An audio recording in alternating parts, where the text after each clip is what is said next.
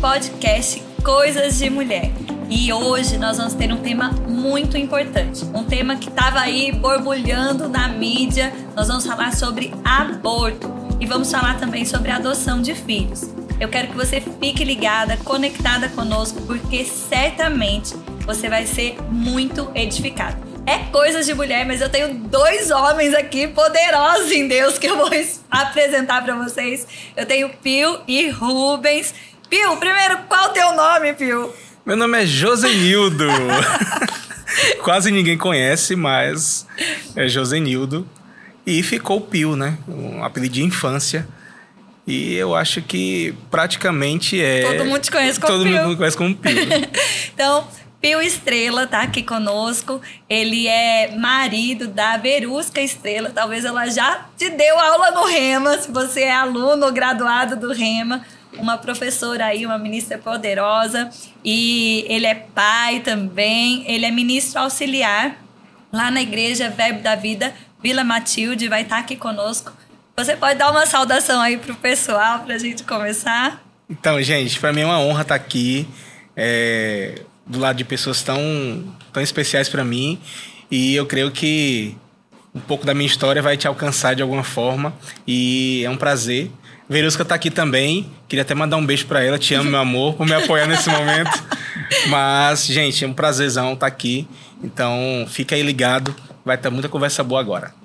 E Rubens, né? Quero apresentar para vocês. Rubens, nosso ministro lá na nossa igreja, faz parte da nossa diretoria também. Ele é advogado, é vereador aqui em Campina Grande. Ele teve muitos anos de experiência com o Conselho Tutelar e é uma honra, Rubens, ter você aqui conosco. Pode saudar o pessoal. Muito obrigado. Muito obrigado. Meu nome é Rubens mesmo, viu? Sem apelidos. Mas, Ju, obrigado pelo convite. Pio também, prazer em encontrá-lo. É um tema palpitante, não é? A gente vai trazer uma abordagem, na minha experiência, jurídico-política é um tema que mexe com as famílias, na verdade é uma pauta nacional, sempre em evidência, mais do que nunca. E é preciso que nós possamos trazer algumas reflexões, sem querer aqui influenciar no pensamento das pessoas a respeito desse estudo, dessa pauta, mas claro que colocar aqui alguns pontos de vistas para que elas possam ter é, uma base avaliativa, até mesmo no sentido delas poderem compreender com outros olhares, especialmente na ótica cristã, a respeito de um tema tão importante e tão palpitante. Obrigado pelo convite convite. Prazer. Eu tenho certeza que vai ser maravilhoso. Então, vamos embora? Vamos embora. Pio, nós vamos começar com você, né? Certo. Você tem uma história aí é, bem importante para compartilhar conosco. Você foi adotado e eu queria que você contasse aí como foi essa sua experiência, né? Descobrindo a sua história. Conta um pouquinho para nós. Então, a gente está falando de coisas de 35 anos atrás, né? Tava brincando nos bastidores com o Rubens ele, ele perguntou se era 68 ano que eu tinha nascido, mas não, foi 86, 87 na verdade, né? Mas o que aconteceu foi o seguinte, a minha mãe, ela era uma jovem infratora, né? Então, quando ela tinha 15 anos mais ou menos, ela cometeu alguns crimes lá, nada sério, né? Mas foi presa na antiga FEBEM, né? Isso lá em Fortaleza, tá, gente? Eu sou de Fortaleza, Cearazão. e, e ela acabou sendo presa e ficou alguns meses lá presa na FEBEM. E nesse meio tempo, um carcereiro acabou uh, violentando ela, né? Acabou estuprando, estuprando ela e ela engravidou de mim. Isso lá na cadeia, né? E aí, meses depois ela saiu, ela saiu grávida ela ainda tentou abortar, tentou fazer alguns procedimentos, mas a, a gente está falando de coisas, né? O ano de 86, então as coisas eram um pouco menos acessíveis, né? Ela não conseguiu. Graças, é, graças a Deus, a Deus né? estamos aqui, né? Uh, mas ela teve uma consciência de me uh, dar para outra família, né? Ela acabou nessa época também, como a gente vivia numa comunidade, uh, numa favela lá perto, então a gente não tinha tanto conhecimento de tantas coisas e ela não colocou. Uh, não me colocou para adoção, né? A gente tinha muito de dar para outra família, né? Era Sim, algo comum. Doou, doou para outra família. Chama adoção a brasileira, né? Um Pronto. estilo meio irregular, é, que era uma, bem cultural. É o jeitinho. É o jeitinho brasileiro. E ela acabou uh, dando para uma, uma família, uma, uma primeira senhora lá. E essa senhora, ela tinha muito acesso à igreja católica lá perto. E, e ela acabou tentando arrumar alguém, né? Um casal que ficasse comigo. Mas não foi possível, né? Tipo, ela nos relatos da minha mãe hoje, né? Porque a gente tá falando da minha mãe biológica. Ela fala porque eu era moreninho, pretinho, né? E, e as pessoas não queriam muito e tal. E aí ela acabou, a- uma senhora lá do bairro acabou ficando comigo, né? Mas essa família, essa primeira família que me adotou, né? é, eles não tinham instrução nenhuma, né? Minha mãe não sabia ler nem escrever, a metade dos meus irmãos, né? ah, eram de pais diferentes, então era uma família meio conturbada, assim. Mas me acolheram lá, ah, então só em me acolher já estava bom demais, né? É, Eu fui crescendo lá Isso você era nenenzinho. nenenzinho. É, ela já era uma senhora, né? Nessa época ela já era uma senhora. Ah, então eu tive que ser amamentado por, por várias Mãe de leite. mães de leite, falava. né? Então, até quando eu era molequinho assim, a- as mulheres passavam, você te amamentei, menino, me respeita, né? então, é, tinha, eu tinha meio que isso. Então, foi, eu, eu, eu praticamente saí E do ficou bem hospital. parrudinho, né? Ficou, graças a Deus, né? Foi muito vitaminado. Foi muito vitaminado. Então, vários leites diferentes. Então, assim, é, eu fui crescendo nesse ambiente. é, e quando eu tinha três anos, se não me falha a memória, mais ou menos assim, isso é, são relatos da minha, das minhas mães adotivas, assim, né? É, eu acabei sendo adotado para outra família, porque o que acontece? Nessa época, eu estava até conversando com o Rubens lá. é, até o meu registro não tinha nome de pai nem nome de mãe. Era um registro, ele pode depois falar sobre isso. Era um registro que a, a minha mãe, que me adotou a primeira, que era a Antônia, né? Que tem essa- vários filhos, ele, ela assinou como um responsável, digamos assim. Ela não Sim. era nem Uma tutora. né? era, não era filiação, né? Era meio que ah, o juiz autorizou ela a ser responsável por mim nessa época e tal. E aí, acho que na adolescência, acho que com 12, 11 anos, aí sim ela colocou o nome dela como mãe, né? Então, hoje, meu, a minha identidade só tem lá Antônia Ferreira Lima, que é ela, né? Não tem a filiação paterna, digamos assim, né? Então, eu fui crescendo nesse, nesse meio tempo. A gente morava numa vilinha de casa, parecia a Vila do Chaves, e eu era o Chaves. Oh, meu Deus, e eu era o chá. eu era o Chaves, só não tinha um barril, né? Eu morava em uma das casas lá. Ai, Jesus. Mas é, eu fui crescendo porque essa, essa segunda família que morava lá na, na vila, eles tinham ah, um pouco mais de cuidado comigo, né? Essa minha primeira mãe, que me adotou, Dona Antônia, ela não tinha instrução nenhuma, né? Então, carinho, amor, era coisas que não faziam parte da- da- do meu cotidiano. Ela te criava, né? Ela me criava. Então, assim, era comida e teto, né? Basicamente era isso. Então, como eu, eu tinha asma na época e vivia um pouco doente, né, e tal, é, quem cuidava de mim era a dona Raimunda, né, que é a minha mãe hoje, né, digamos assim. Ela não é a minha mãe que tá lá no papel, mas ela é a minha mãe, que eu considero como minha mãe, né. Dona Raimunda, inclusive, tá lá em Fortaleza. Beijo, mãe, te amo. É, ela me criou, me levava, né? Me deu, botou na escola, né? Me deu educação e tal. Começava a me ensinar, obrigado, por favor, bom dia, boa tarde, tudo isso. A gente era meio que criado sem isso, né? Então eu fui crescendo. E quando eu tinha mais ou menos uns 15 anos, eu descobri a minha história. Até então eu era filho da dona Raimunda, eu até olhava assim pra ela e disse: Não, minha mãe é um pouco mais um pouco velha, né? Pra ter me. E, e, Nascida assim. e- mas você não lembrava da dona Antônia? Você só lembrava, lembrava da. lembrava. A gente, como a gente morava na mesma vila de casa, Tinha contato. tinha contato, né? Eu comecei primeiro ah, passando o dia na casa da dona Raimunda, dormindo na Antônia, Ah, tá. entendeu? Compartilhado. Depois, era compartilhado. Depois, Até que foi. de- fui e fiquei com a dona Raimunda mesmo. E aí ela foi, depois a gente mudou de Aí lá. você tinha a percepção que você tinha sido adotado pela dona Raimundo. Pela sua. É, eu olhava pra Antônia, que era minha Aham. mãe, né? Valendo mesmo do papel e tudo mais, e percebi que ela era um pouco velha pra ter Tido você. E eu disse, rapaz, esse negócio aconteceu, né? e eu já, desde pequeno, já não, não acreditava em cegonha, essas coisas, né, pessoal? então eu olhava pra ela, ah, mas até um dia que eu peguei as duas conversando, a Raimunda e a Antônia, falando, né, sobre a Giovana, que é minha mãe biológica, né? E aí foi aí que eu conheci, é, assim, ela sempre tinha acesso a mim, mas eu não sabia quem era. Então, quando eu vi ela pela primeira vez, sabendo que ela era minha mãe, assim, eu fiquei meio sem saber o que fazer, assim. Mas ela nunca foi de. Ela, ela tinha consciência de que tinha me dado, ela não queria ter acesso a mim, mas ela tinha, vamos dizer, um carinho, assim, né? É meu filho, eu sou o único filho dela, né?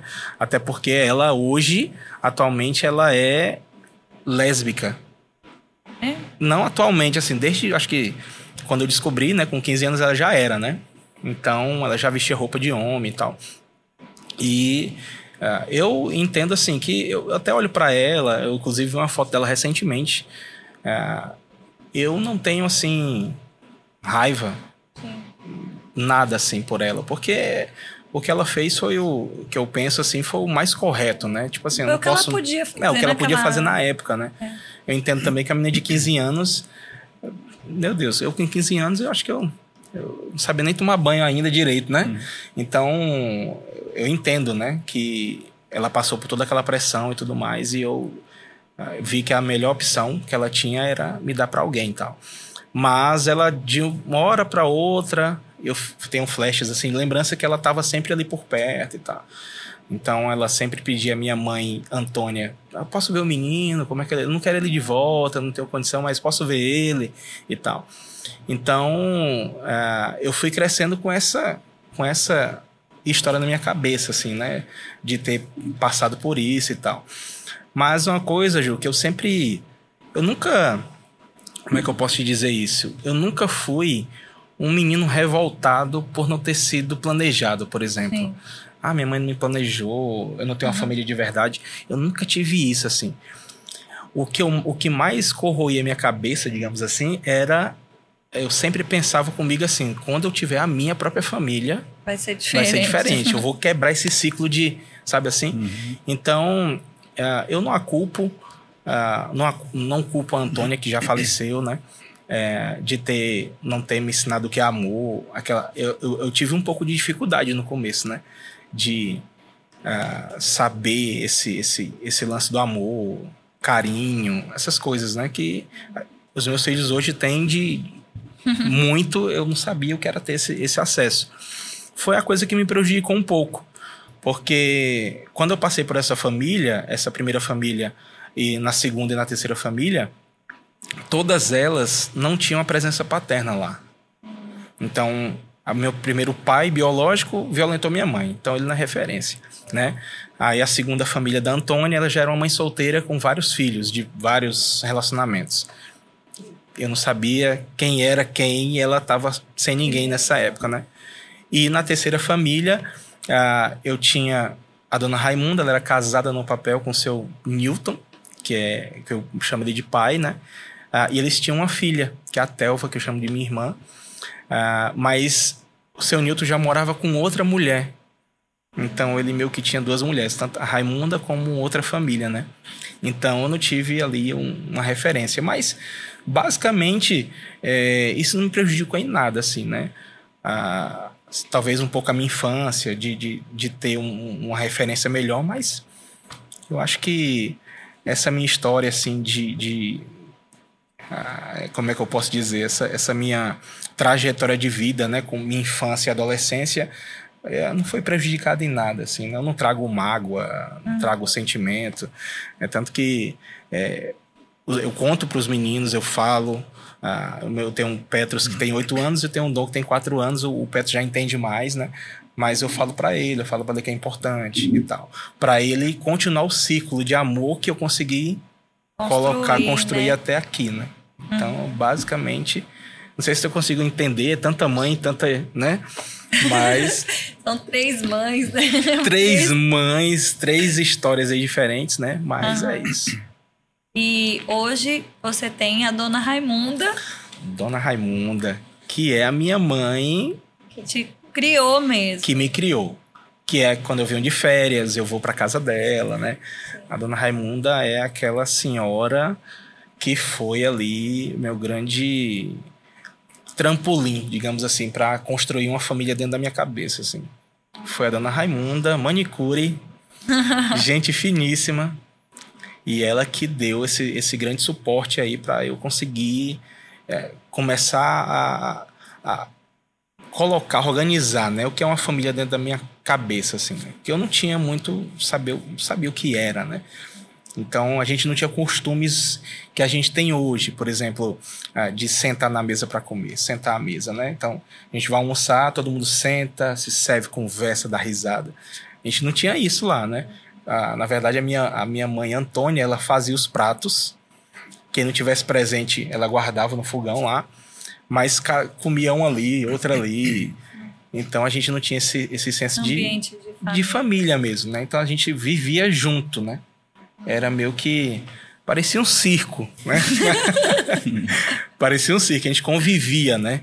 E, e aí a gente ia convivendo, mas esse, esse senso de família, de se importar, isso foi Raimunda que construiu dentro de mim, assim. Glória a Deus para Dona Raimunda. Dona Raimunda, Dona Raimundinha. E Rubens, eu queria, né, é, que você falasse um pouco dentro desse contexto é, tanto da política quanto da sua experiência no conselho né, tutelar. Esse tempo, esse tema né, de aborto, ele, ele sempre chega, né? E graças a Deus que o Pio né, teve a oportunidade de, de nascer e, e ser criado e ser esse homem de Deus que ele é hoje, né? Mas fala um pouquinho pra gente esse, essa história do Pio, né? É, ela, ela se repete? Como, como, como é esse tema? Então, nós estamos aqui até tentando descontrair um pouco a pauta, porque é um tema muito delicado, né? E como é importante ver como ele ressignificou toda essa história, que poderia ser de fato uma pessoa com, com traumas, traumas, mais né? evidentes. E a gente também percebe isso na estrutura da palavra, né? De ter feito ele uma nova criatura Deus ter colocado pessoas que foram ali para balizar o seu sentimento, a sua posição homem e também a compreensão de família. Claro que quando ele coloca isso nos ocorridos de 86, nós estamos tratando ainda dos resquícios do Código de Menores, nós não tínhamos uma estrutura de governo, de política pública eh, e até legislativa mais ou melhor formatada. O Estatuto da Criança veio apenas a partir de 1990. Então toda a rede ela era muito desorganizada e tudo se dava de modo muito amador, né? muito informal e também, claro, que de muito ilegal. Né? Uma jovem que foi violentada, né? segundo o que ele coloca aqui e traz a história de vida. Depois, uma adoção irregular de alguém que tinha ali um sentimento no que ele colocou religioso, caridoso, né, que abraçou a causa, né, com oito filhos. Oito. Nossa. Eu acho que por isso aí é. se justifica já o apelido, né? Que era tanta criança. É, tanta criança. Bota Pio, chama Bota Pio, Pio fica chama mais fácil. Pio né? é mais rápido. Pio é mais rápido, fica mais, mais fácil, né? e aí depois ele ter encontrado alguém que lhe deu essa base maior. Hoje é adotado por Verusca, né? Boa tá atenção, Verusca, com tá ali, bem cuidado, né? Enfim, mas mesmo que nessa tentativa de descontrair uma pauta uh, difícil, né? Mas é um tema sempre muito atual, muito embora que ultimamente eu perceba um tema muito mais agressivo, né? A mídia tem colocado ali posições até mesmo com narrativas né, ideológicas para confundir a cabeça das mulheres e é muito importante que nós possamos ter essa compreensão de, para além das circunstâncias sociais complexas, por exemplo, no caso de estupro, é um tema muito delicado, né? Como você vai lidar especificamente com uma mulher abusada sexualmente. Geralmente o agressor, claro que também por obviedade, não assume, né? enfim, merece inclusive aquilo que a lei estipula enquanto processo e, e consequência. Ah, mas ah, de que modo a igreja, os cristãos precisarão pensar sobre isso para que nós não tenhamos, quem sabe aí, a depender dos modelos maiores de gestão, uma modificação onde se permita, se viabilize, se facilite, não é que a, a, a influência pelo abortamento seja algo de primeira instância, de primeiro acesso, facilitar esses meios, como nós tivemos até então recentemente nos Estados Unidos, a coisa era mais facilitada, mais regularizada. As clínicas de abortamento eram facilmente instaladas. Recentemente, nós tivemos lá na Suprema Corte Americana uma modificação. É Não significa dizer que nos Estados Unidos o aborto hoje é ilegal, ele ainda é permitido, só que existem mais restrições, né? no sentido de poder fazer com que essas famílias possam também avaliar certas circunstâncias e, quem sabe, a depender da situação, terem outras oportunidades, quem sabe também tendo a oportunidade de viabilizar, de permitir uh, com que haja o desenvolvimento fetal, o crescimento, o nascimento da criança e, a depender da conjuntura familiar, a entrega para adoção. Aqui em Campina Grande mesmo, eu fui autor de uma lei que é para fazer uma divulgação extensiva, ampliada, do que o estatuto já viabiliza, que é a entrega protegida justamente para poder identificar naquela mãe que, a depender das circunstâncias, ou de uma eventual violação, violência, ou mesmo numa condição social, ela não tem condições, geralmente sofrendo da influência de um companheiro, né, uma pessoa, um homem, muitas vezes irresponsável, está ali influenciando para cometer o abortamento, a morte de uma criança. Essa mulher que, se porventura abandona ou faz o abortamento, comete um crime a gente colocou aqui numa legislação municipal que ela pode ser é, colocada a entregar essa criança do ponto de vista legal nas instâncias jurídicas, juizado da infância, casa de acolhimento, passar todo o trâmite, todo o procedimento de entregar formalmente, onde essas equipes multiprofissionais poderão acolher de uma forma mais adequada, uh, porque infelizmente muitas com toda a licença Pio, não tem a sorte de terem tido ali, mesmo é. aqui no primeiro momento, famílias que puderam né, estender o braço para o acolhimento, mas o que a gente percebe na melhoria da, do processo legislativo é que o Estado deve sim absorver essa demanda, o cuidado especial com essa criança e fazer o referenciamento dentro do que o próprio juizado da infância tem na listagem de famílias que estão ali pretendentes à adoção. Então a gente precisa trabalhar nessa perspectiva de salvar vidas, ao invés de estar promovendo uma forma libertina em diversos campos, né, para pulverizar a mente da nossa juventude, especialmente na questão da própria sexualidade, né, enfim, uh, relações sexuais de a formas mais expansivas, erotização infantil, outras vertentes que a gente pode discutir ampliando um pouco esse debate, mas a, a pulverização a, dessa temática que de repente de um ponto de vista ideológico, pode fazer com que essa mulher seja influenciada ao aborto.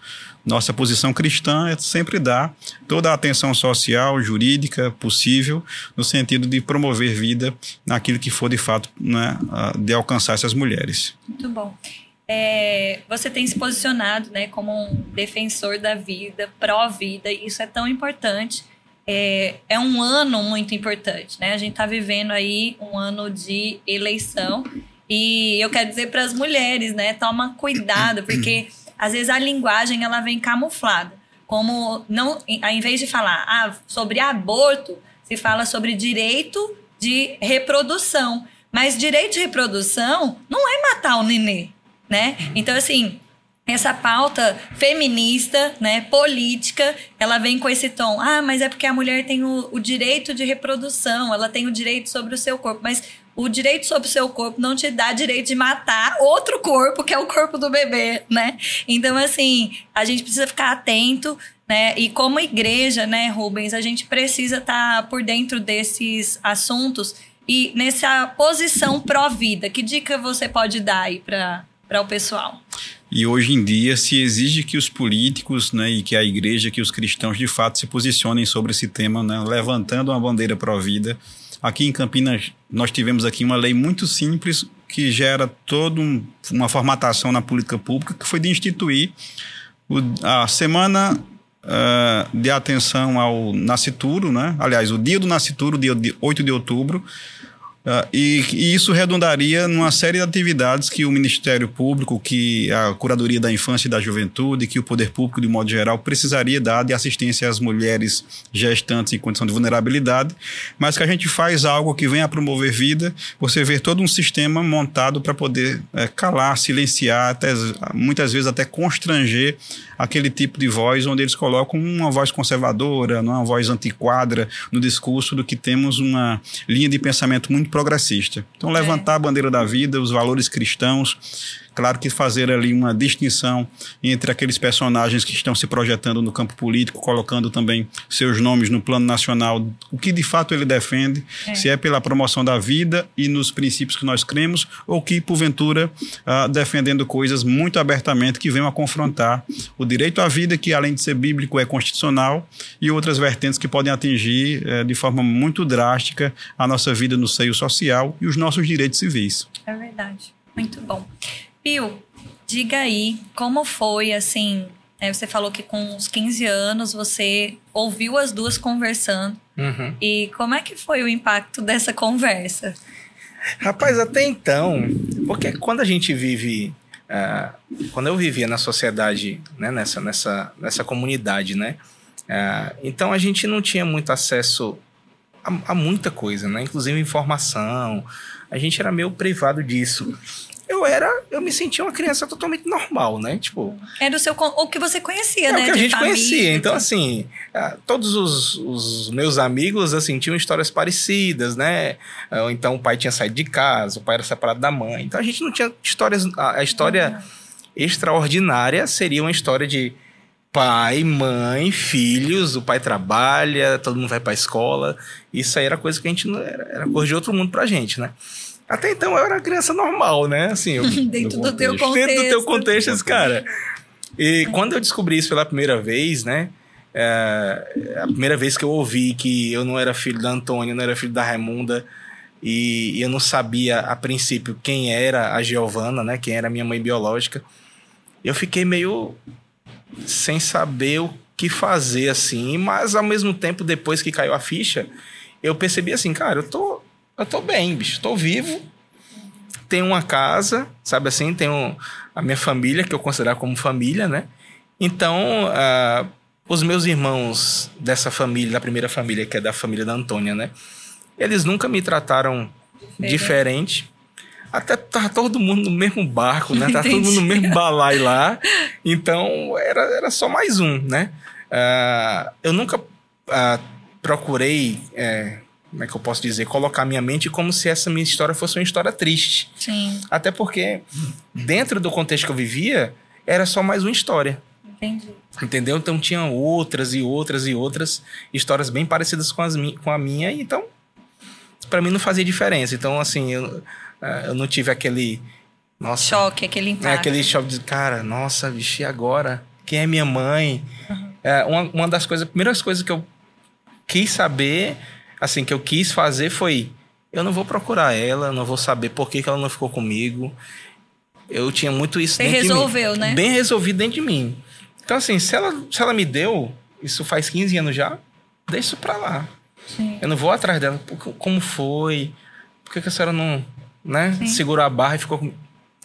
Se a senhora não, não, quis ficar comigo, provavelmente a senhora tinha os seus motivos e Deus abençoe.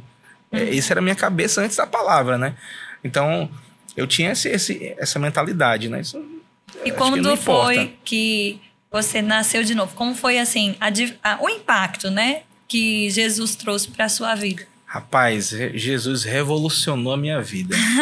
Vou te falar um negócio. E depois que, que eu comecei a fazer, quando eu fiz o Rema, ah, uma das matérias que eu tinha mais, assim, que eu, eu tive dificuldade no Rema, né? Eu tive dificuldades, assim, grandes.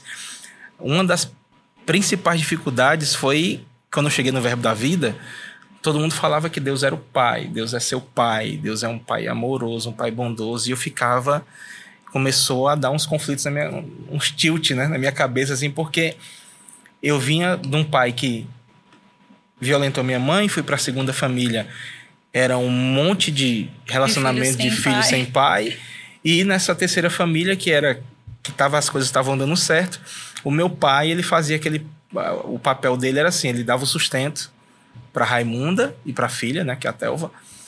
Mas ele era um cara presente. Não era. Não era. Então assim, ele morava a semana inteira na casa da outra mulher e passava o final de semana, um sábado, lá em casa. E elas sabiam das, das, das As duas, duas sabiam, mas quem é casado no papel com ele é a dona Raimunda, né? Ah. Casada. E aí ele vivia nessa e eu não entendia como é que a minha mãe aceitava. Tipo, a Raimunda aceitava. Como é que a mãe aceita o negócio?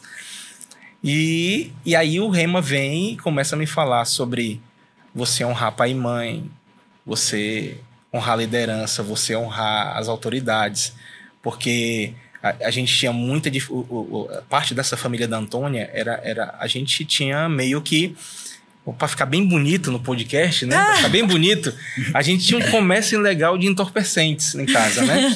Uma biqueira lá em São Paulo, como chama, oh, ou uma boca de fumo em casa, para ajudar a história, para ficar mais emocionante. Aí, assim, nossa, a história desse cara tá muito profunda. Mas a gente tinha uma biqueira em casa, era um comércio, né? É, até na minha cabeça de criança era o quê? Era um mercadinho de, de droga, né? E a gente tinha lá esse comércio e, e tal. E criança, você sabia que era droga? Eu sabia, eu sabia que era droga, mas. Tava tudo a bem. A minha né? Antônia. É, tô dizendo que era uma família diferente, viu? Jovens, vocês precisam morar na minha casa e perceber, da casa antiga, né? Era uma família diferente demais. Então, assim, a, a polícia invadia sempre. É, aquelas coisas que a gente vê na TV mesmo assim, daquela casa assim que não tem nada. E os policiais reviram tudo atrás de droga. Isso aí foi o que eu vivi muito tempo, muito tempo mesmo. Então, quando uma das coisas que mais pegou no Rema foi autoridades hum. e pai.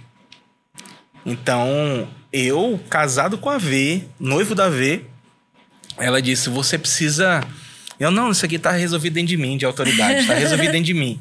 E ela, noiva comigo, ela disse: você precisa orar, você precisa honrar, você precisa respeitar as autoridades. E eu lembrava de tudo que eu passei, da polícia invadindo lá em casa, né? Porque meu irmão aprontava, eu tenho, tinha um irmão que era assim, servo do cão, né? Ai, Deus. É. então ele era assim, ruim demais. Então ele, ele, envolvia com assalto, com um monte de coisa. Extremamente inteligente pro mal, né? Você, uhum. você conhece pessoas assim, Rubens? Você está na categoria de pessoa que você se encontra, pessoas assim que são extremamente inteligentes, mas pro, para o mal. Para o mal, assim. Então, ele arranjava os assaltos, os roubos lá e a polícia vinha invadir e tudo mais. Então, eu, eu noivo da Verusca, eu. Ela disse: Você precisa honrar a autoridade. E começou a subir, rapaz, um calor. E eu comecei a chorar de raiva, assim, porque eu lembrava de cada momento. Naquele dia eu fui liberto, viu, meu amor? Fui liberto, ela, ela tá aqui ajudou, presente, ela, ela me ajudou. ajudou. Então eu fui, eu fui liberto naquele dia. É que como criança dia. você se sentia só invadido, né? É. Não entendia o que estava que o, o, o que estava errado era a sua, o seu é, contexto de família, é. né? Então, assim, eles faziam a, a gente família, deitar né? no chão. A gente passou por várias, várias situações ruins, mas foi essa autoridade, né, do Rema, e foi do a paternidade, né? Foi uma das coisas mais assim que eu tive dificuldade, né? Porque eu chegava no rema e Deus era um pai, e aí eu ficava. Mas a única. Eu não tenho referência de pai. Como é que eu vou ter essa referência de pai? Porque quando a pessoa diz assim, Deus é seu pai, se você teve um pai bom, uhum. você associa. Nossa, então Deus é um, um cara bem legal. Sim. Um cara que. E eu tinha qual referência? Então eu ficava olhando, as pessoas falavam e eu. Ficava vago, né? Ficava muito vago, eu ficava tentando associar e eu não conseguia achar uma coisa boa em Deus porque eu tentava associar ele com os pais que eu tive, né? Sim. Ou pelo menos a presença do que eu não tive.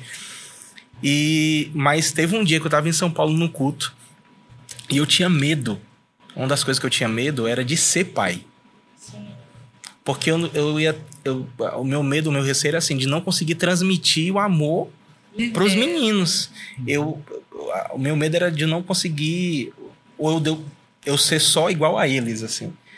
Então eu tinha esse esse receio, eu disse, meu Deus, quando eu for pai, como é que vai ser? Eu tinha esse e, e Por não ter recebido aquela coisa, né? Como, é que, eu vou como ter? é que eu vou ter? Como é que eu tenho a referência? Né? Então, eu não, eu não tinha um culto. É, o pastor Neemias, né? Pastor, te amo, viu? É benção na minha vida. ele deu uma palavra assim profética mesmo. Ele disse: Você vai ser um pai uh, como você nunca viu na vida, assim, um dos melhores pai, pais que, meninos, que os meninos vão poder ter, né? E aquilo foi, um, foi um, uma coisa que me libertou, assim, foi um divisor, assim, que eu consegui. E hoje, assim, eu vou te falar uma coisa. É, eu consigo. Eu não tive referência nenhuma de pai, a não ser Deus e a palavra, né? É, mas os meus filhos vão vão ter referência quando eles ouvirem no rema sobre pai, ele vai dizer: "Ah, eu sei, eu conheço". eu sei quem. Que o meu pai é um cara diferente, entendeu? Glória a Deus. Então é isso. Deixa eu aproveitar e falar o que é o Rema, né? O Rema é um centro de treinamento bíblico interdenominacional que tem transformado a vida de milhares de pessoas. É, são dois anos de estudo. Aí o Rema é muito prático. Se você quer conhecer né, a palavra de Deus, a gente vive num mundo, num país cristão, e as pessoas às vezes acham, né, ah, que conhecem a Bíblia, que conhecem a Deus, mas basta passar um, uma pressão. Eles falam, o que Deus pensa sobre isso? Não sabe. Ou quando ah, fala, ah, no que você crê, não sabe explicar no, o que crê, por que crê. Pronto, o rema vai facilitar a tua vida em tudo isso. Porque o rema ele vai te ajudar a entender quem Deus é, quem você é em Deus, aquilo que Jesus conquistou na cruz, aquilo que te pertence como filho de Deus. Vai te ensinar a desfrutar das verdades da palavra de Deus e falar também, né? O que mais impacta a vida das pessoas no Rema é a facilidade de viver o evangelho e também depois de falar do evangelho, confiante, né, de quem é em Deus. Então eu quero motivar você se você não fez o Rema, procure o Rema mais próximo de você. 2023 está chegando e com certeza é da vontade de Deus que você conheça a sua palavra. Porque a fé vem através de ouvir e só através da fé também que a gente tem acesso a tudo que Jesus conquistou para nós. Então, o Rema, né, impactou a vida do Pio, né, ajudou ele a organizar as coisas na cabeça dele, entender quem Deus era, não foi, Pio? Graças a Deus pelo Rema, viu? O Rema foi assim, algo que você precisa fazer o Rema. As pessoas dizem assim, coisas que a gente precisa fazer na vida: escrever um livro, plantar uma árvore, fazer o Rema. Pode ter certeza. Muito bom. Viu, muito bom. Rubens, recentemente, né, você se posicionou sobre o caso da, da jovem Clara Castanho, que ficou grávida após o estupro e, e preferiu dar o filho em adoção, né? É, eu queria que você falasse um pouquinho, né, sobre as soluções nesse caso e se realmente existe ah, outras soluções? O que, que, o que, como você se posicionou? Fala um pouquinho sobre isso. Então, Ju, é, é sempre muito complexo falar sobre, sobre uma gravidez que ela é resultante de uma violência, é. né? uma violência sexual. Isso marca muito a vida das mulheres, das jovens, adolescentes. Eu que trabalhei no Conselho Tutelar, já atendi ali dezenas e dezenas de situações de violação né, do direito da, da menina, do estupro consumado dos exames e procedimentos que precisam ser feitos. E o caso dessa jovem veio à tona né, de um modo inesperado, justamente após uma situação que moveu muito o país, que foi a gravidez de uma criança de 11 anos, que uhum, também foi estuprada, e enfim, o bebezinho já estava ali em desenvolvimento até quase oito meses.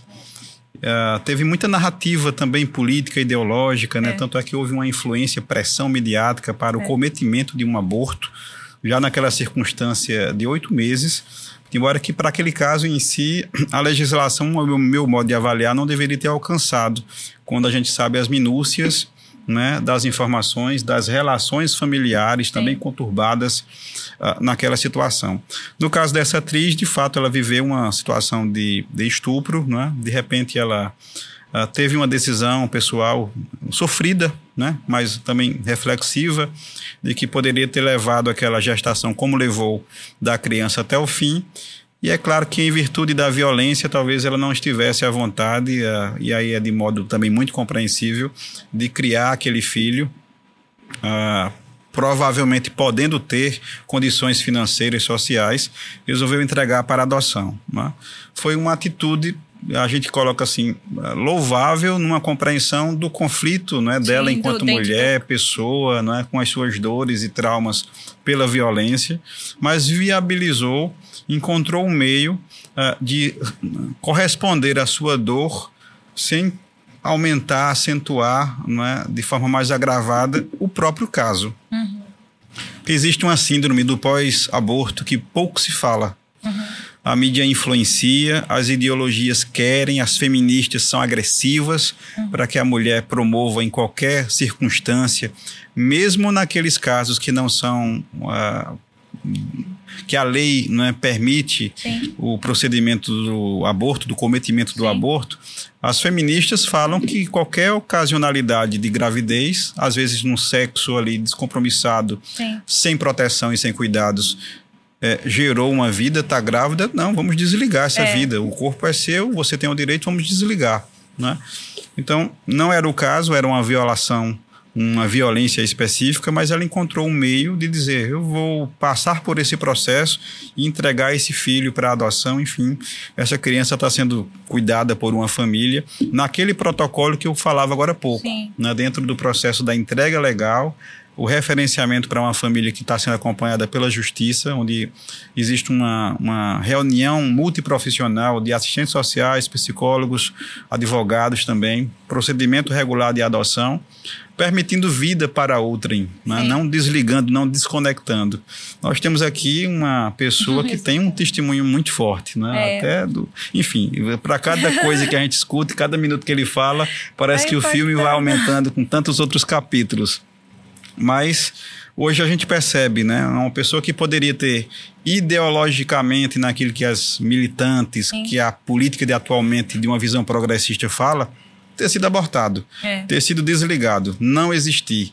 E não existindo sua descendência por decorrência. Mas é um homem bem estabelecido, hoje completamente restaurado pela palavra, né, sem traumas e hoje gerando uma nova geração, cortando esses vínculos de traumas eventuais e promovendo vida, promovendo a palavra, sendo um homem de Deus.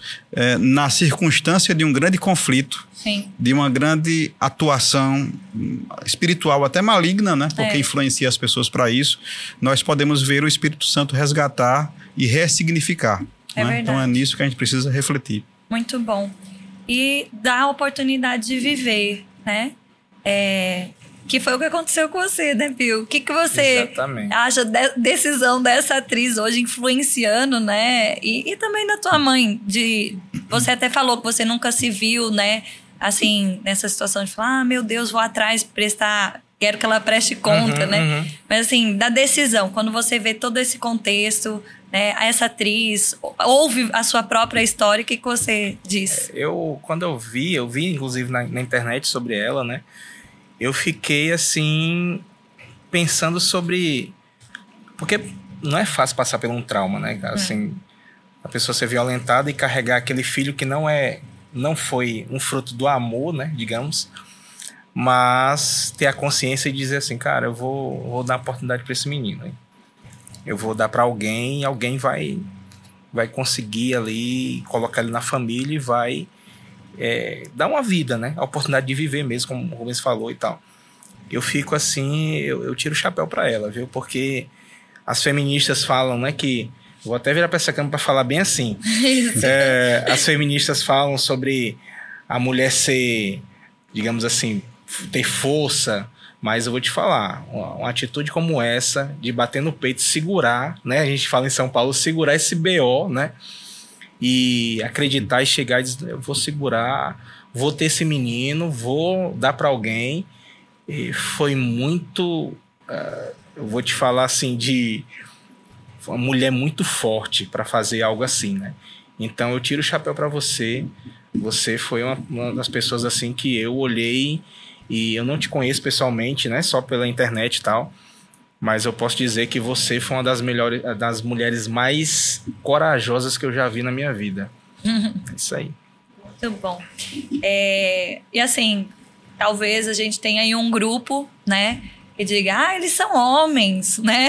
Mas eu sou mulher, aqui é coisas de mulher, tá certo? E realmente, assim, é, a gente falou do caso de Santa Catarina, né? Teve uma pressão muito forte da mídia e a menina teve que passar por um, por um procedimento de, de cesárea, né? Então, assim, é, ela poderia ter tido o bebê vivo e doado e o bebê teve que sair, nascer morto, né? Então, assim, você fala, é, tem todo. é, eu acabei de passar por uma cesárea, tô com uma bebezinha de quatro meses, recuperar de uma cesárea é todo um processo, uma cirurgia.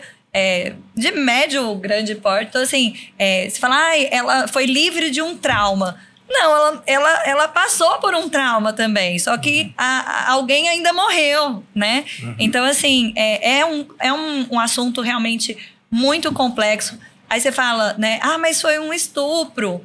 Não foi fruto de um amor, né? Uhum. Mas é, a, a, oportunidade de viver, né? Eu falo assim, Pio, ele é um pastor auxiliar nosso, né? Um homem de Deus.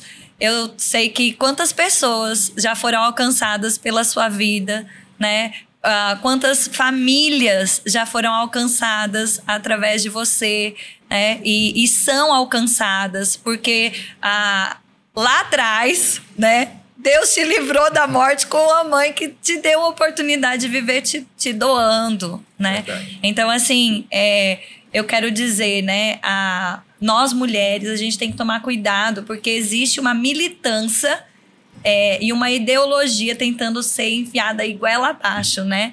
E até, assim, quero voltar ao assunto para Rubens, né? É, Rubens, é, você, eu creio nisso mesmo, né? Você, é, o, a política é um campo missionário e, e muitas vezes eu já vi você falando e eu acredito nisso também que você foi chamado para a política. E a gente precisa mesmo de homens, mulheres de Deus, né? E, e assim, se posicionar sobre esses temas, eles, eles são delicados e traz perseguição, né? Como é isso para você?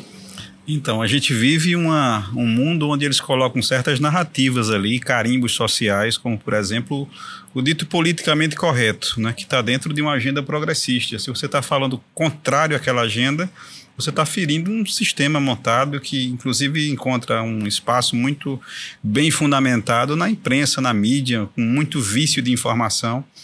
Essa lei simples que a gente colocou aqui em Campina Grande, seis artigos, uhum. instituindo a Semana da Vida uhum. e o Dia do Nascituro. 1 a 7 de outubro, Semana da Vida. 8 de outubro, Dia do Nascituro a imprensa local bateu muito de frente, né? como se fosse apenas e tão somente uma, uma data no calendário, sem qualquer tipo de importância hum. social, que um vereador que produz uma lei dessa, porventura, não pensa nos problemas reais quando na verdade, muito embora não tendo a oportunidade de ocupar a mesma imprensa para fazer a justificativa da lei e que cada lei tem o seu campo de justificativa e eles não se dão ao cuidado de fazer a leitura para compreender qual foi a ideia do, do legislador na tribuna da Câmara a gente sempre apresentava. É uma data simbólica onde o município vai intensificar as suas ações que não devem parar durante todo o percurso do ano. Uhum. Então, quem são e quantas são as mulheres em condição de vulnerabilidade social, que muitas delas estão ali abandonadas pelos esposos, vivendo uma situação social financeira péssima, é? sem condição de alimento para ela mesma, muito embora também com repercussão para os filhos, que numa ocasião de uma nova gestação a influência pelo abortamento ela vem muito forte, né? vem imprimindo ali para que ela possa, de repente, ali com meios tantos, decidir pela morte da criança. Então, o município, se tiver uma rede bem estruturada, intersetorial, focalizando principalmente a rede da saúde pública e também a assistência social, Uhum. De modo complementar com uma outra proposta que nós temos aqui, é também a discussão do planejamento eh, familiar, nós poderemos identificar essas mulheres, suas famílias, encaminhar para os serviços referenciados, viabilizar um pré-natal responsável e necessário, garantir a nutrição, a alimentação dessa família, da mãe gestante, de um modo especial, para o desenvolvimento do bebê, o seu nascimento seguro e após o nascimento todo o acompanhamento que toda criança deve ter no seu seio familiar, mas também com a responsabilidade e o papel do poder público. Então a gente cria uma iniciativa local para provocar todo um sistema de proteção, mas as ideologias elas imprimem e querem te carimbar como se fosse algo tão somente ali num viés religioso, conservador, né, querendo enquadrar isso num discurso ultrapassado. Mas é nesse enfrentamento que a gente precisa de homens e de mulheres fortes em todos os níveis né, de atuação para a gente estar tá ali se posicionando e defendendo a bandeira da vida, defendendo a bandeira também de um campo conservador. Eu vejo que é, a igreja e a família, né, são dois pilares de resistência, né? Verdade. E a gente não pode ceder. Verdade. Né, sobre essas ideologias. É, Pio, ah, pessoas que podem passar por situações, né, difíceis, uma história é, como a sua de, é de superação, né? Você, com certeza, assim, você contou já várias coisas dentro do teu contexto de família. A gente, conforme você vai falando, a gente vai imaginando, né? E aí tem aquela frase: a vida te dá um limão azedo, mas você pode fazer uma limonada, né? Verdade. Então, diga aí, é, pessoas que viveram um contexto de vida e às vezes carregam um saco de desculpa, Uhum. né? É, como elas podem largar esse saco de desculpa e viver uma vida aí de superação? Acho que a, a- a gente vive num mundo hoje, um mundo, eu falo, eu sou, eu sou pastor auxiliar lá em, em São Paulo, né? No, no Verbo da Vida Vila Matilde, e eu sou pastor de adolescentes lá. Então, eu falo, quando eu tô pregando para eles, eu sempre falo que a gente tá vivendo um mundo, um mundo mais estranho do que a gente vivia há 20 anos atrás, por exemplo, quando eu era adolescente, né? Sim. Então o mundo tá meio estranho, assim. E, e eu sempre levo eles a pensar como Deus pensa, ou como Jesus faria, né, em cada Sim. situação. E eu acho o seguinte, cara, a vida, ela não é fácil, não. Ela não é fácil para ninguém. As pessoas pensam que a, a vida é um pouco mais fácil para quem tem dinheiro. Nem sempre é. Nem sempre. é. Nem sempre é para quem tem oportunidade. Eu vi, eh, presenciei nessa época que eu vivia lá na, nessa favela lá que a gente morava quando era moleque, de moleques que tinham muita grana, mas que usavam droga com meu irmão, que não sabia nem ler nem escrever. Iam comprar droga lá, vender câmera, relógio, tudo lá para poder usar droga, né? Então, assim, ah, não é porque a vida. eh, Você levou um baque da vida, né? ah, que você vai ser só mais um, cara. Você pode fazer a diferença. Eu, às vezes, fico vendo as histórias de cada um que passou, dos personagens da Bíblia. E eu gosto muito de ler a Bíblia trazendo uma realidade totalmente diferente, né? Então, esses dias eu falei pra eles, eu disse, cara, a vida não foi fácil pra ninguém na Bíblia, cara. É verdade. Não foi fácil pra ninguém. Me diz um cara aí que teve assim a vida boa, fácil. Não teve. Jesus, não, cara, Jesus não teve uma vida boa e fácil, não, velho. Não teve. A morte foi a pior que teve. É, o cara veio numa família que era uma família estruturada, ela era, mas ele chegou na família quase tendo a separação. José E tentaram matar ele, Denezinho. tentaram matar o nenenzinho, o cara chegou na família, José já pensando que era de outro. É. Então, não, não é fácil. Você vai pegar vários personagens, né? Muitos que tiveram oportunidades diferentes e que você pode pegar essa oportunidade e transformar num, numa oportunidade real, né? De mudança de vida. É, eu não conto a minha história para as pessoas terem pena, Sim. dó. Nossa, o cara sofreu na vida. Não, cara, eu, eu conto a minha história para você que tá assistindo a gente para dizer que você pode ser o que você quiser, meu irmão. Entendeu? Talvez eu não, te- não tive a oportunidade como você tá tendo aí, sei lá, de estudar num bom, numa boa escola, de ter um, um quarto para você.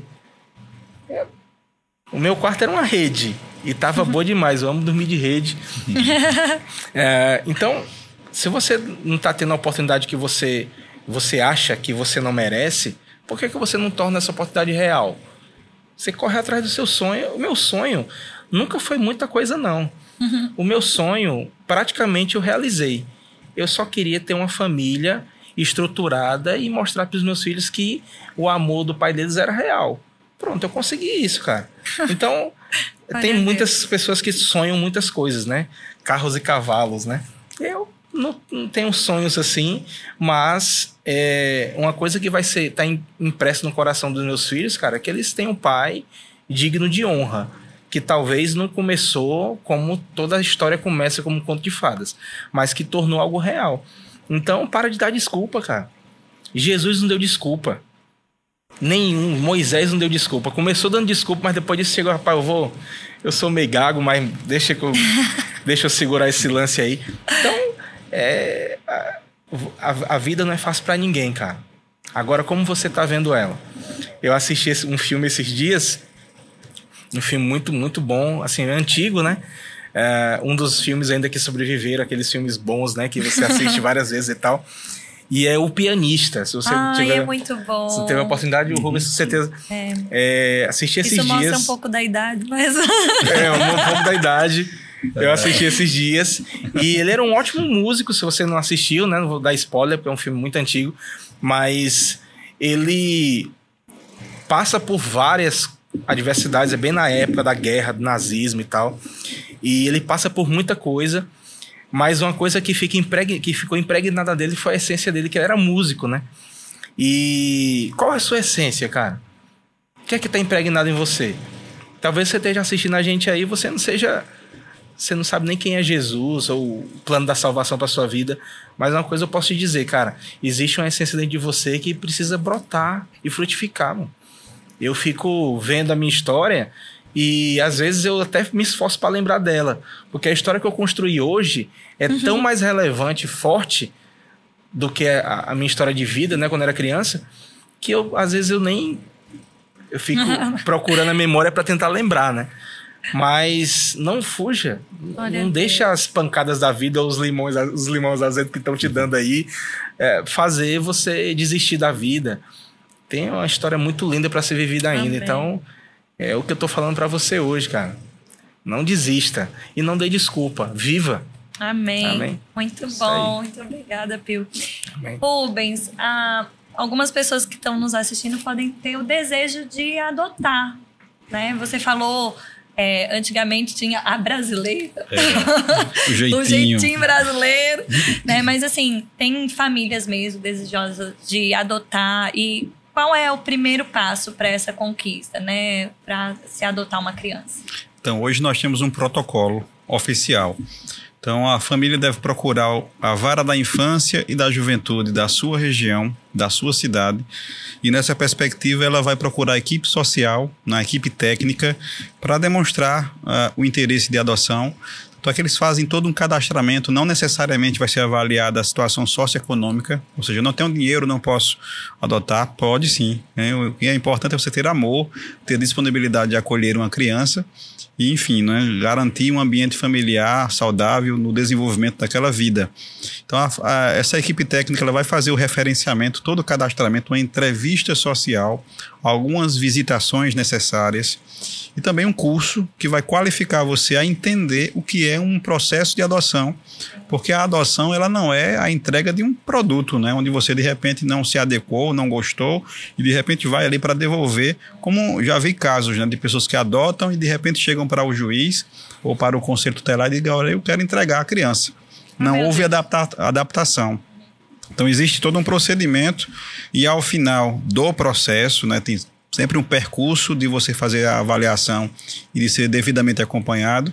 No final de uma sentença afirmativa procedente da adoção, aquela criança é filho, filha, para os termos da lei, né? Como que esse biológico fosse.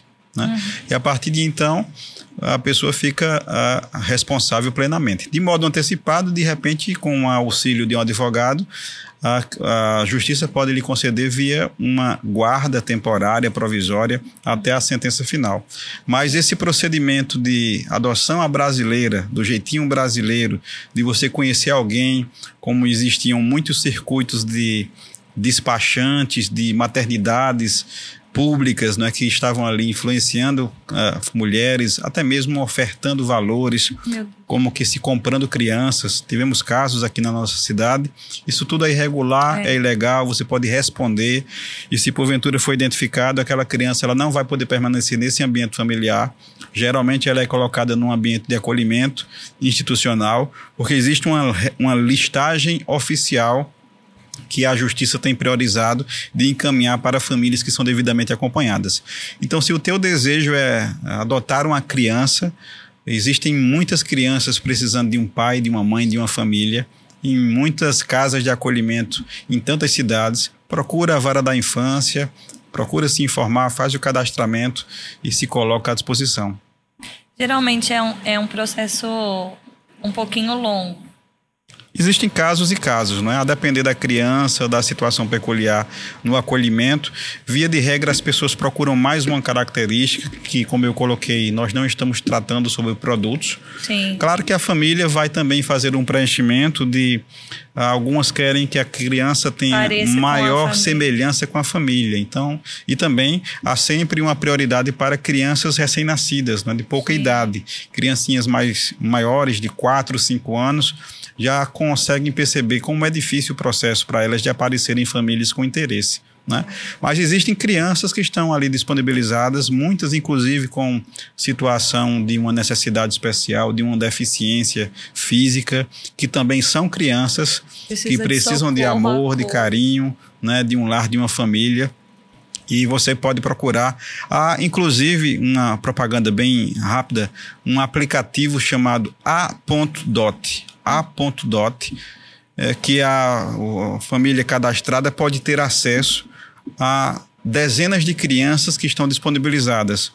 A gente coloca não é produto, mas nesse aplicativo a perspectiva das varas da infância e da adolescência foi sensibilizar de situações de crianças que estão em acolhimento de um tempo mais prolongado. Sim. Então você pode hoje ter acesso a essas ferramentas, mas deve, claro, que sempre procurar a vara da infância. Isso tudo agiliza o processo, né, para que o conhecimento, né, Isso. né, poder procurar. Ah, aí vai Isso. ser avaliado, acompanhado. Tem todo um mais. procedimento.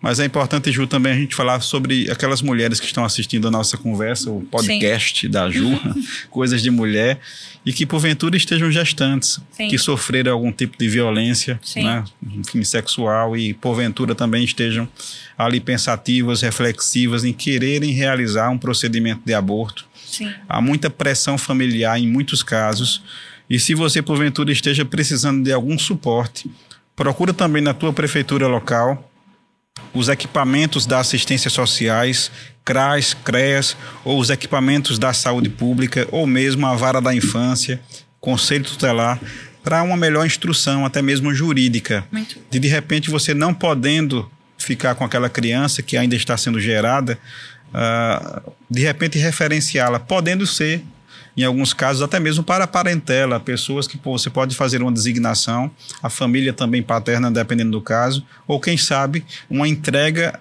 responsável uma entrega direta à vara da infância para que aquela criança, após o nascimento, possa ser encaminhada para uma casa de acolhimento. Tá então, pode ser que você esteja nessa circunstância e, de repente, podendo tão somente ter essa instrução para salvar uma vida, salvar a sua vida e não ter outros traumas decorrentes de uma medida de aborto. Muito bom. Muito obrigada, Rubens. Muito esclarecedor. É, Pio, para a gente fechando aqui o nosso assunto, né? É, e o conselho para as crianças o adulto também, né? A pessoa, quando ela se descobre adotada, porque tem certo um preconceito, né? Uhum, de uhum. falar assim, ah, meu Deus. Né? E assim, é, qual é o conselho que você tem? É, quando a pessoa descobre que ela é adotada, ou seja adolescente ou adulto aí? É, eu sempre penso no seguinte, né? A minha cabeça já mudou bastante, né? Quando uhum. eu fui amadurecendo e tal. Então, eu sempre vejo pela perspectiva do seguinte: às vezes a gente pensa que uh, a sua mãe ou seu pai uh, não foi com a sua cara, né? E ele decidiu é, te, dar, vamos mandar isso aqui embora, que isso aqui é feio, isso aqui é baixo, isso aqui. É, mas às vezes não é assim, gente. Às vezes a gente pensa que uh, acontecem algumas pedras no caminho, né? Então, no caso da minha mãe biológica, a Giovana, ah, ela foi violentada, então ela era muito nova na época, não tinha estrutura nenhuma para cuidar de mim.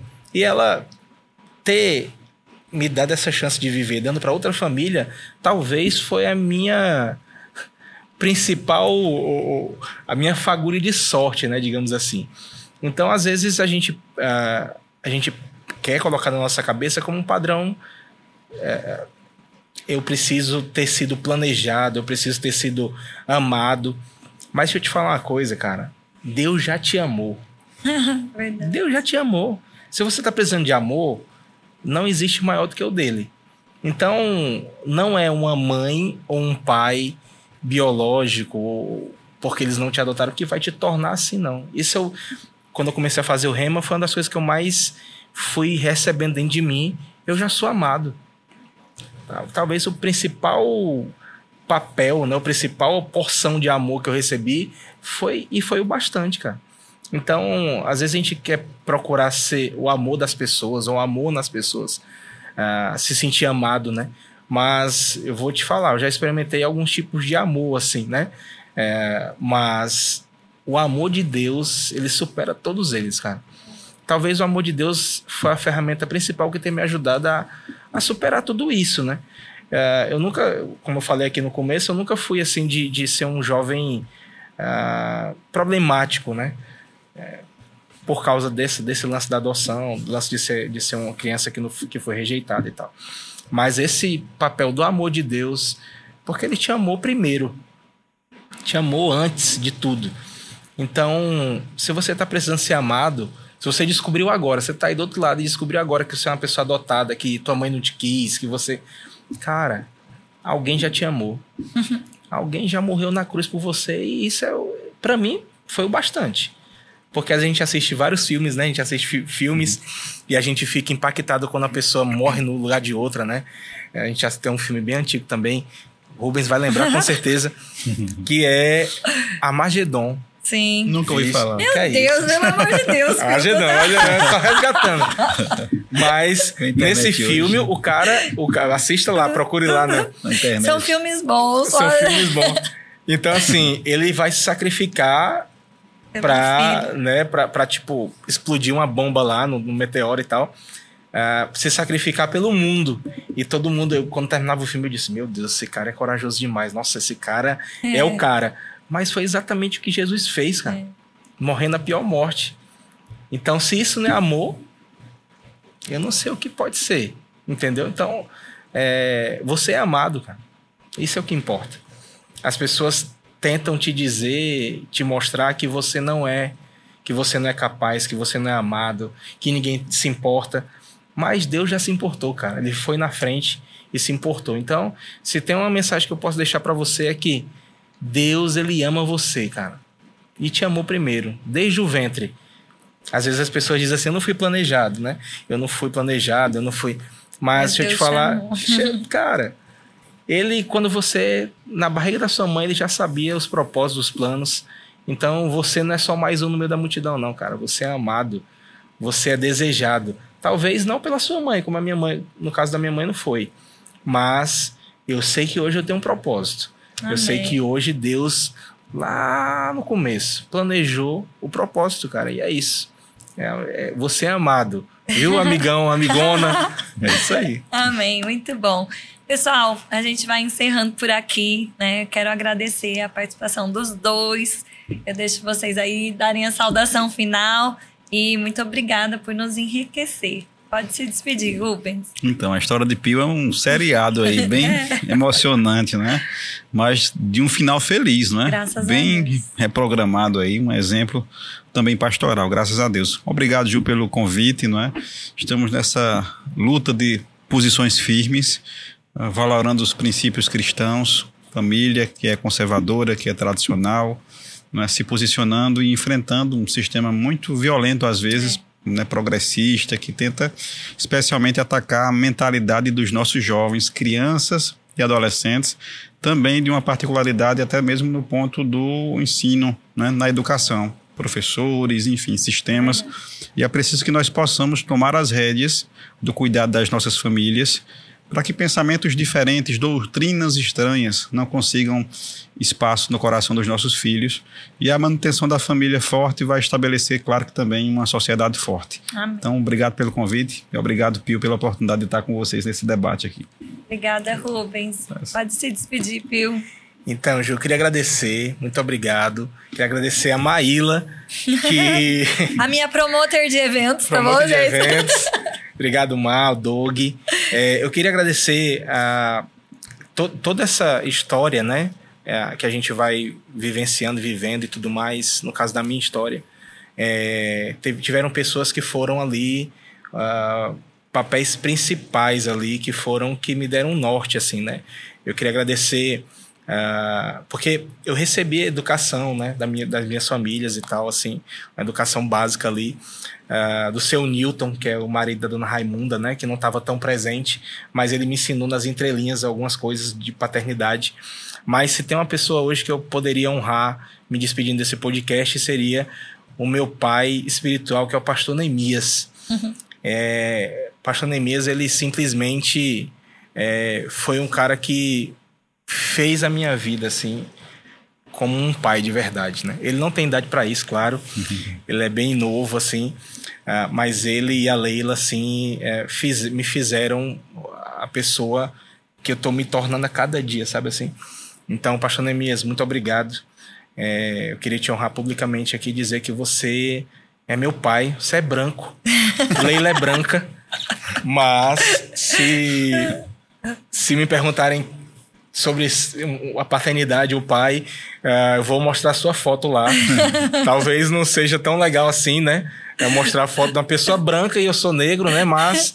Uh, é e mais ou menos a mesma idade. E mais ou menos a mesma idade. Um pouquinho mais velho para Neemias, né? Tem a barba grisalha. Mas ele foi, assim, um dos. Foi, assim. Deus mostrando o que era realmente uma paternidade, assim, mostrando para mim até hoje em dia, né? Foi o cara que me acolheu no ministério, que acreditou. A gente sempre tem aquela pessoa que acredita, né? É, ele foi um dos caras que acreditou em mim é, e, e tem acreditado a cada dia. Então, pastor, eu te amo. e, Ju, muito obrigado pela oportunidade de estar aqui e conhecer Rubens pessoalmente. Yeah. A Ju já conhecia, mas esse bate-papo assim, frente a frente. É, Tiago já teve lá em casa, falta só tu ir lá, né? É verdade. Mas muito obrigado, obrigado pela oportunidade. E obrigado, família. Amo vocês. Obrigado, Verusca. Te amo, meninos. Os meninos são a cor mais linda do mundo. Branco, os meninos são brancos. Ia ter nascido um pouquinho moreninho, mas puxaram a Verusca. Vem pra praia, né? Fica vermelho, né? Mas obrigado, gente. Ah, obrigada, né? Foi muito bom estar com vocês. E meninas, coisas de mulher é podcast também. E a gente vai estar trazendo conteúdo aí para enriquecer a sua vida, para nos ajudar a ser essa mulher de Deus que Deus quer que a gente seja, né? O verdadeiro empoderamento é isso, ser mulher cheia da palavra e do espírito. Então eu espero você no próximo podcast. Deixa aí seu comentário, compartilha, deixa o seu like e vamos abençoar muitas mulheres distribuindo esse conteúdo. E eu espero você para a próxima. Um grande beijo. Tchau, tchau.